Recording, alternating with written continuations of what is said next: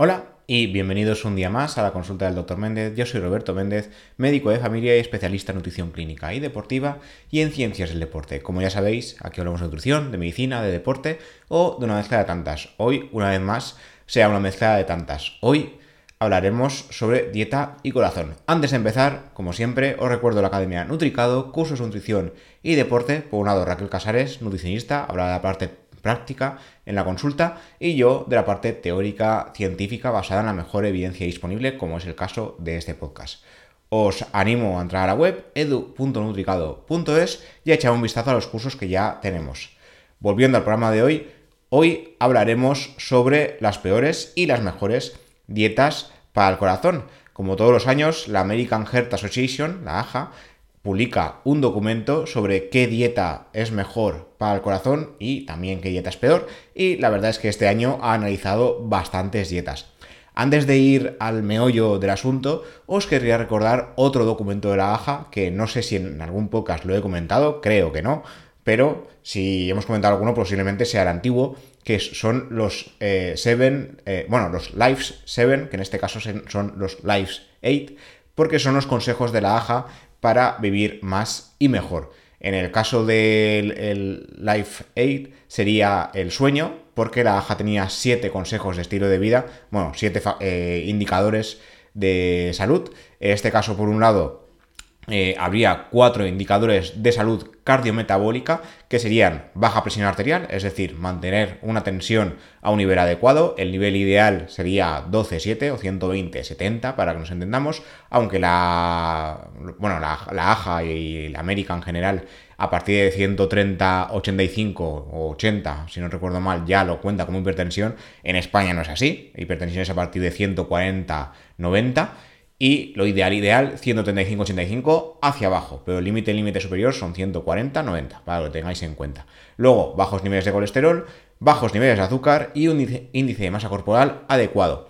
En algunos puntos estoy en desacuerdo, esto lo hemos hablado en muchos programas, el IMC está desfasado, los niveles de azúcar bien y el nivel de colesterol ya sabéis que últimamente se está estudiando mucho el tema del HDL porque no estamos seguros de si demasiado puede ser peligroso, que de hecho está demostrándose que demasiado HDL sí que puede serlo y tiene que mantenerse unos límites adecuados como el LDL. Y por otro lado, estos son los cuatro indicadores de salud cardiometabólica y tenemos tres indicadores de estilo de vida, evitar el tabaquismo, realizar ejercicio físico y seguir una dieta saludable. Pues el octavo indicador de estilo de vida sería un sueño adecuado. El sueño se ha visto que en exceso o en defecto, dormir demasiado o demasiado poco, aumenta el riesgo cardiovascular, el riesgo de infarto, ictus y de mortalidad asociada.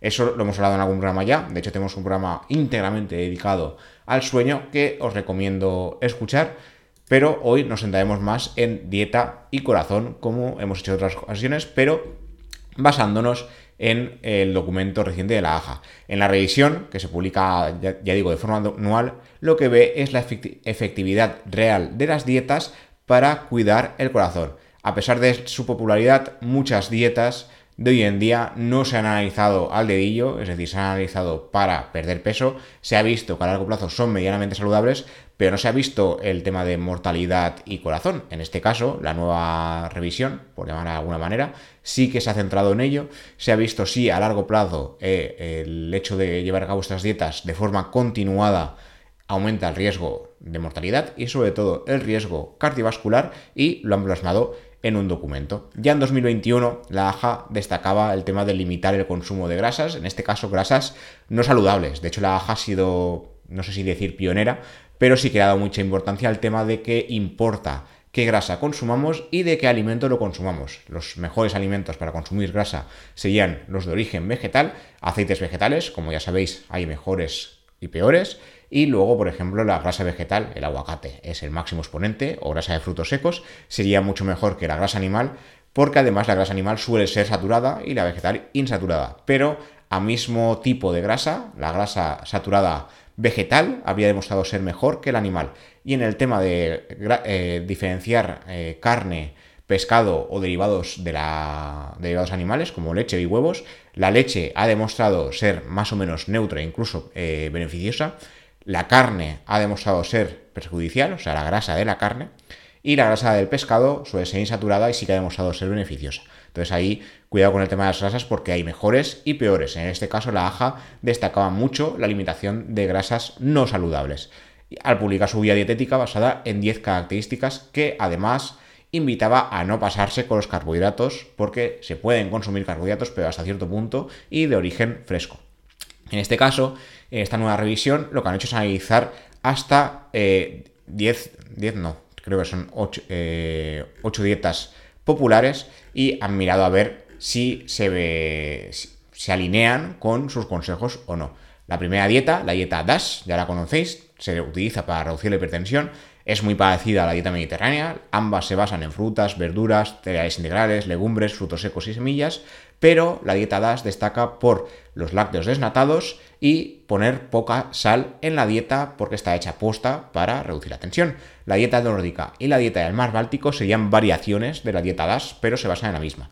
La dieta mediterránea se, caracteriza también por todo, lo que hemos comentado, dieta DAS, también limita el consumo de lácteos, pero no dice nada de que sean desnatados eh, como tal, aunque sí que en, en algunos eh, sitios sí que se recomienda así, pero la dieta mediterránea original no lo recomienda. Enfatiza el consumo de verduras, frutas, cereales integrales, legumbres, pero también el aceite de oliva virgen extra, cosa que la dieta DAS no está, y también aparece aún hoy en día el consumo moderado de vino. Luego está la dieta vegetariana pescetariana, sería una dieta basada en plantas pero que incluye pescado la dieta ovo-lacto-vegetariana, basada en plantas pero que incluye huevos, lácteos o ambos, la dieta vegana, basada en plantas sin derivados animales, la dieta baja en grasa, es un tipo de dieta que limita el consumo de grasas a menos del 30% de calorías, como el plan de alimentación Volumetris o el plan TLC Therapeutic Lifestyle Science. La dieta muy baja en grasas, muy alta en carbohidratos a la vez, es una dieta que limita el consumo de grasas a menos del 10% de las calorías totales, como son la dieta Ornis, la dieta Pritikin o la McDougall. La dieta baja en carbohidratos, que es una dieta que limita el consumo de carbohidratos, al revés, al 30-40% de la ingesta calórica total. En este caso, la dieta de la zona o la dieta de bajo índice glucémico, esta última la hemos comentado en un podcast en especial, serían algunos ejemplos. La dieta muy baja en carbohidratos o dieta ceto, de esta hemos hablado un montón de veces, es una dieta que limita el consumo de carbohidratos. Según el estudio, menos del 10%, según las guías, menos del 5% o menos de 50 gramos al día, dependiendo de cómo hagamos la dieta, pero hasta el 10% algunos expertos lo darían como dieta ceto. La dieta keto normal es la más habitual, la dieta Atkins también sería un tipo de dieta cetogénica. Y para terminar, la dieta paleolítica o dieta paleo que en este caso excluye cereales eh, integrales y refinados, legumbres, aceites y productos lácteos.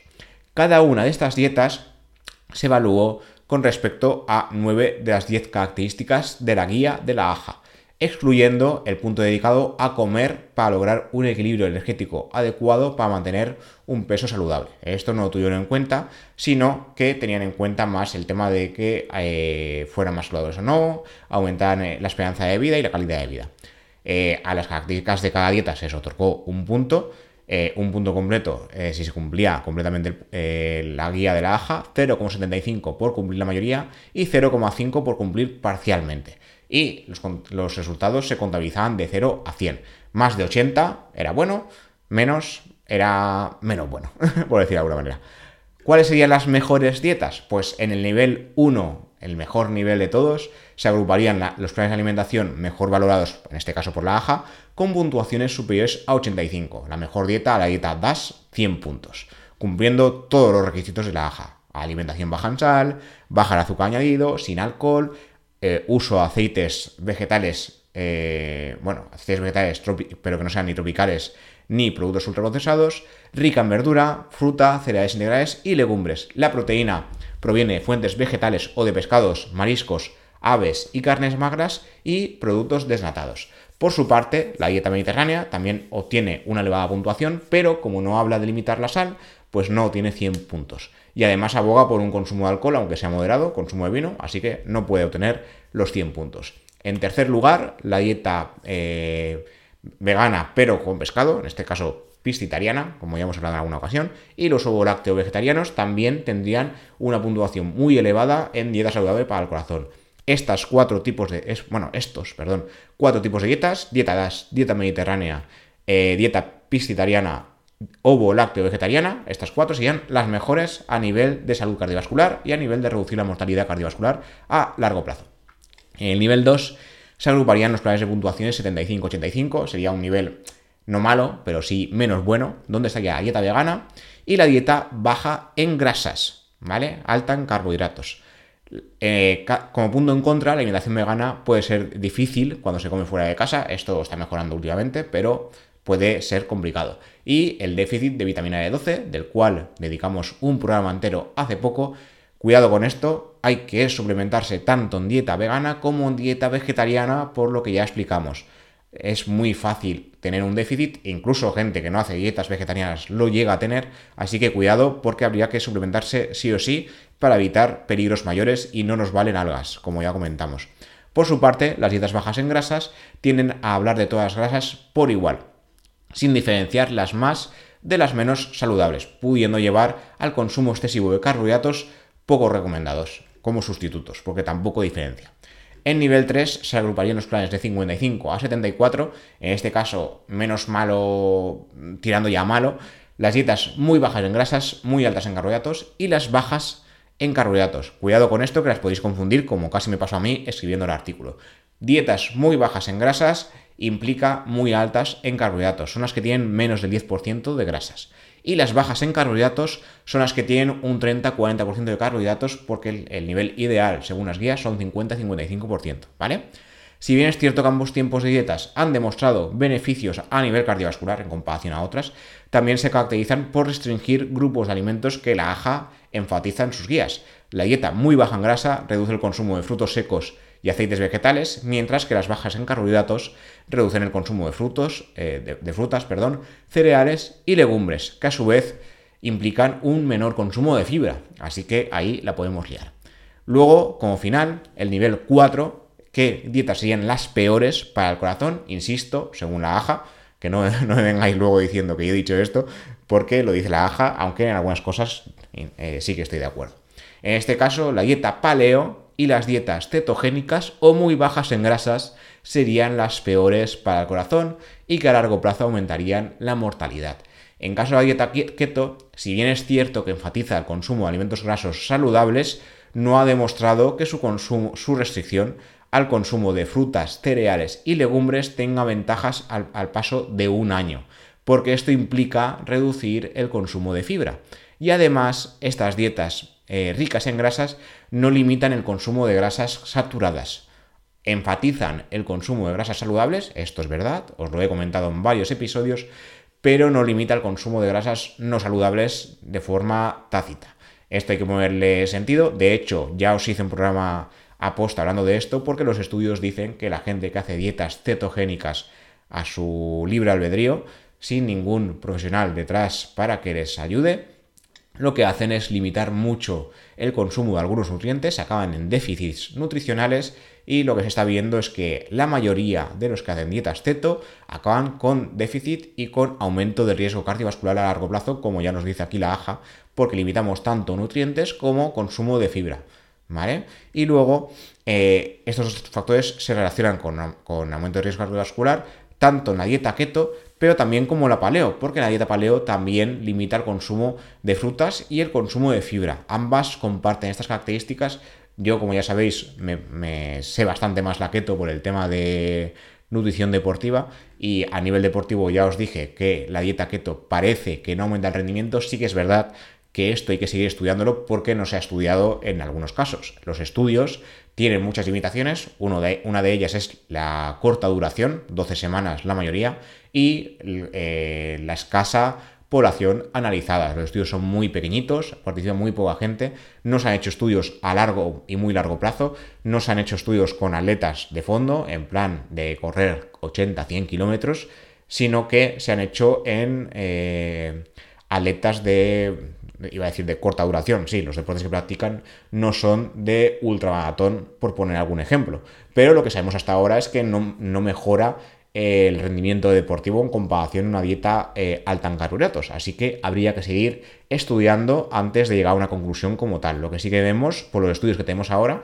es que tanto paleo como, como dieta keto, por el tema de limitar frutas, verduras y sus nutrientes y su fibra, a largo plazo parecen que son las peores opciones para el corazón y aumentan el riesgo cardiovascular.